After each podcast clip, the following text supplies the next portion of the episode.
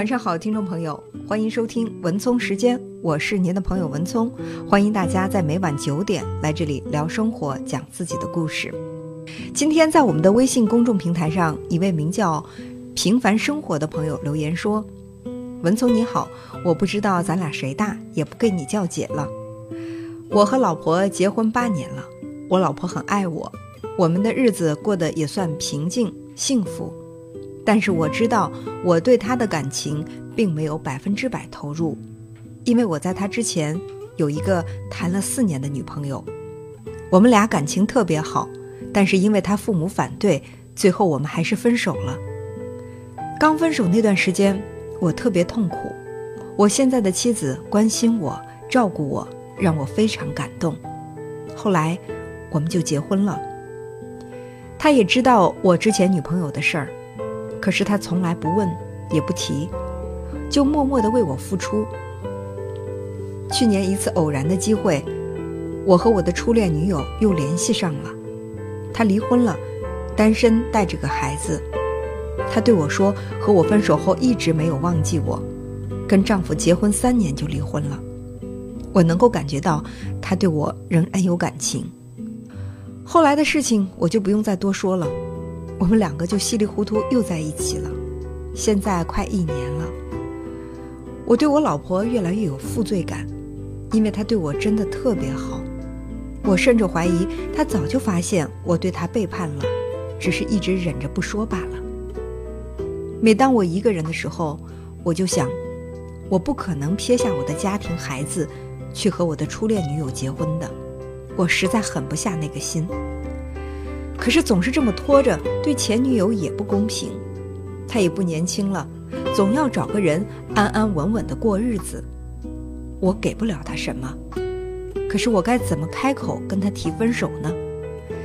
整天被这些念头折磨，我快要崩溃了。我不是一个坏男人，如果当初能和前女友结婚，所有这一切的事情都不会发生。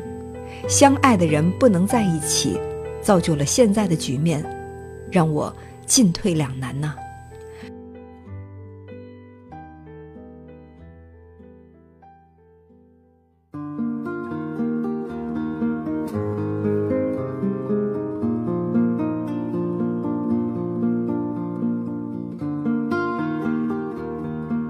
感谢这位名叫“平凡生活”的朋友讲出了自己内心隐藏了这么深的故事，感谢你的信任。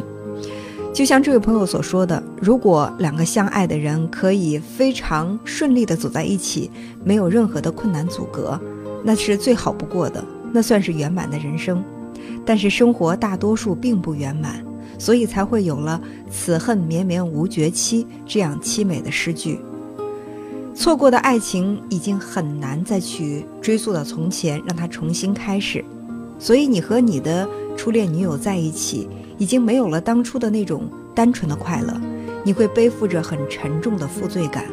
这也证明，在你和你的妻子结婚的这些年当中，你不知不觉的已经对她产生了很深的感情。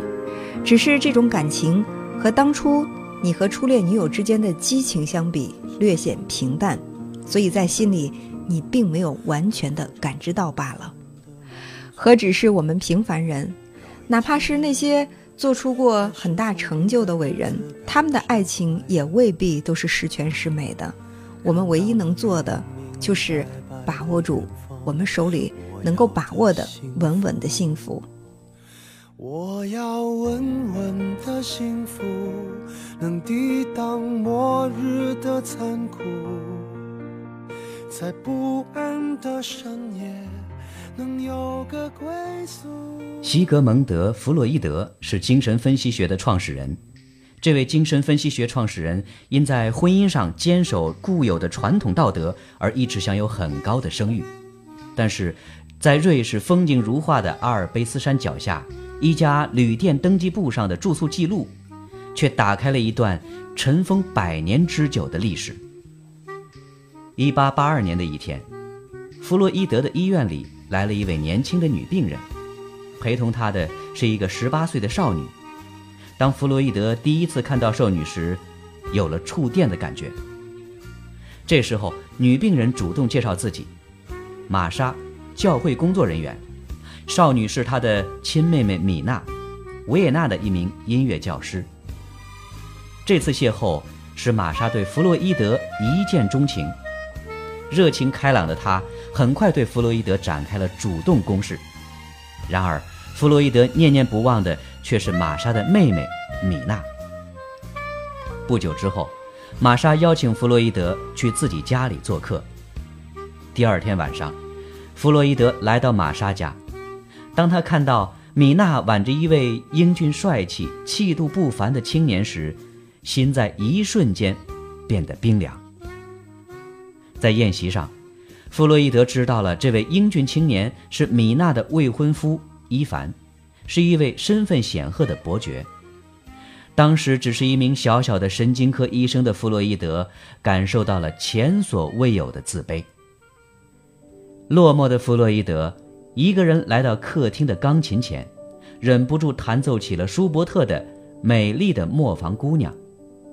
这首曲子描写了一个凄美的爱情故事：青年人爱上了磨坊主美丽的女儿，他在树皮上刻下姑娘的名字。然而，森林中的猎人夺走了姑娘的爱情，失恋的青年跳进了溪水的怀抱里。弗洛伊德抬头，看到米娜倚在窗前，不禁深深的叹息。回家的路上，弗洛伊德独自经过一条梧桐大道，在一棵枝繁叶茂的梧桐树下，他驻足良久。最后，他在这棵树上刻下了这样的诗句：“如果不能做你的天空，给你整个世界的爱，那么让我做一轮月亮。”在想念你的晚上，可以用一帘月光轻抚你的脸庞。献给最爱的米娜。弗洛伊德决定忘记米娜，接受玛莎的爱情。他将全部的秘密都交付给了那棵梧桐树。弗洛伊德和玛莎很快结婚了，还生了一个儿子。米娜后来也嫁给了伊凡，生活幸福。可是不久，一场灾难降临了。一个冬天的夜晚，米娜家里突然着火，伊凡保护着米娜逃出火海。热浪灼伤了米娜的双眼，而伊凡除了面部没有受伤，四肢都烧焦了。医生说，米娜必须更换眼角膜，否则双眼或许永远失明。而伊凡已经进入了病危期。弗洛伊德赶到伊凡的病床前时，伊凡正在艰难地比划着让律师记录遗嘱。除了所有的财产留给米娜之外，伊凡还嘱咐一定要立刻将自己的眼角膜移植给米娜。当天晚上，伊凡就去世了。米娜的眼角膜移植手术很成功，可是失去了丈夫的米娜再也没有绽放过笑容。看到妹妹如此伤心，玛莎主动提出来要将米娜接到家里来生活。在玛莎和弗洛伊德的悉心呵护之下，米娜的脸上渐渐浮现出了笑容。弗洛伊德却陷入深深的自责和矛盾中，因为他发现每次一见米娜，对米娜的爱就会多出一分。失魂落魄的弗洛伊德在庭院里再次奏响了那首《美丽的磨坊姑娘》，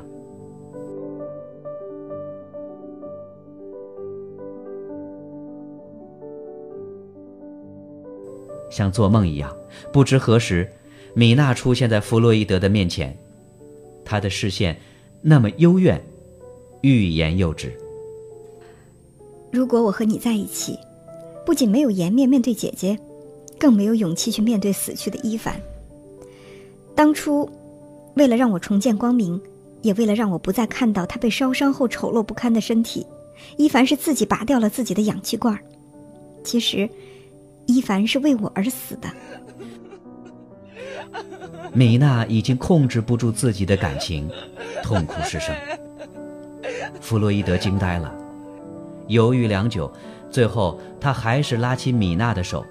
来到那棵刻满思念的梧桐树前，当米娜看到刻在树干上的诗句，她再也控制不住自己内心的爱情，扑向了弗洛伊德的怀抱。从那一天起，只要一有机会，弗洛伊德就会和米娜在一起。每当阁楼里悠扬的小提琴曲、美丽的磨坊姑娘传来时，米娜就会千方百计地避开家人的眼睛，和弗洛伊德幽会。不久，米娜怀孕了。这意味着弗洛伊德必须尽快在玛莎和米娜之间做出抉择。被激情冲昏头脑的弗洛伊德，最终选择了爱情至上。三天后，弗洛伊德和米娜来到了阿尔卑斯山脚下，他们住在马洛亚旅馆的十一号房间，并且用西格蒙德·弗洛伊德博士和妻子登记住宿。私奔的第一天。他们忧心忡忡。弗洛伊德拨通了家里的电话，电话铃只响了一声，就传来了玛莎急切而惊喜的声音：“是你吗？你还好吗？你是不是不想说话呀？如果你一切都还好，就在我数三个数之前挂断电话好吗？我和儿子永远等着你回来，我永远是最爱你的玛莎。”弗洛伊德挂下了电话。潸然泪下，蓦然转身，发现米娜怔怔地坐在床边。此时，无声胜有声，两个被内疚和自责煎熬着的情人，一夜相拥无眠。第二天早上，弗洛伊德和米娜来到了阿尔卑斯山脚下，山顶有积雪，山下是宁静的冰湖。当地人告诉他们，这里曾经住着一个美丽的仙女。一位少年对她一见钟情。上帝告诉他，如果他愿意变成一座山，常年经受不化积雪的严寒，他就可以永远陪伴仙女。少年接受了这个苛刻的条件，在化成山之前，他流下了最后的一滴眼泪，这眼泪就化作了这片宁静的湖水。听完这个故事。弗洛伊德的心久久难以平复。也许他们决定相爱的那一刻，就注定会流尽最后的一滴眼泪，而玛莎的心将会变成千年不化的冰山。回到旅馆，弗洛伊德忍不住再次给家里打了电话。听到儿子在电话里那端稚气的声音，得知玛莎自杀未遂，弗洛伊德忍不住挂了电话，痛哭流涕。米娜也开始懊悔，两个人抱头痛哭。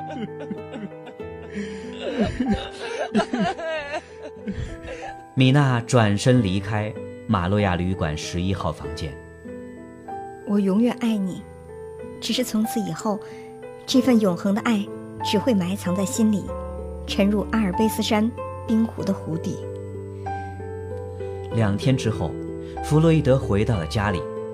玛莎并没有追究两个人同时失踪，在这三天里到底发生了什么，他只是给了弗洛伊德一个长长的拥抱。从此以后，弗洛伊德和米娜结束了情人关系，将全部精力投入到精神分析学的领域之中，写出了传世巨作，最终成为精神分析学之父。这个故事让我想起了一句电影台词。喜欢是放肆，爱就会克制。所以，我们看到的那些特别完满的爱情，是童话，是小说，也可能是电影。而现实的生活，总是带着些遗憾。所以，我想，这位名叫“平凡生活”的朋友，自己在心里是已经有了答案的，只是还不太敢去确定，或者说还没有勇气去面对。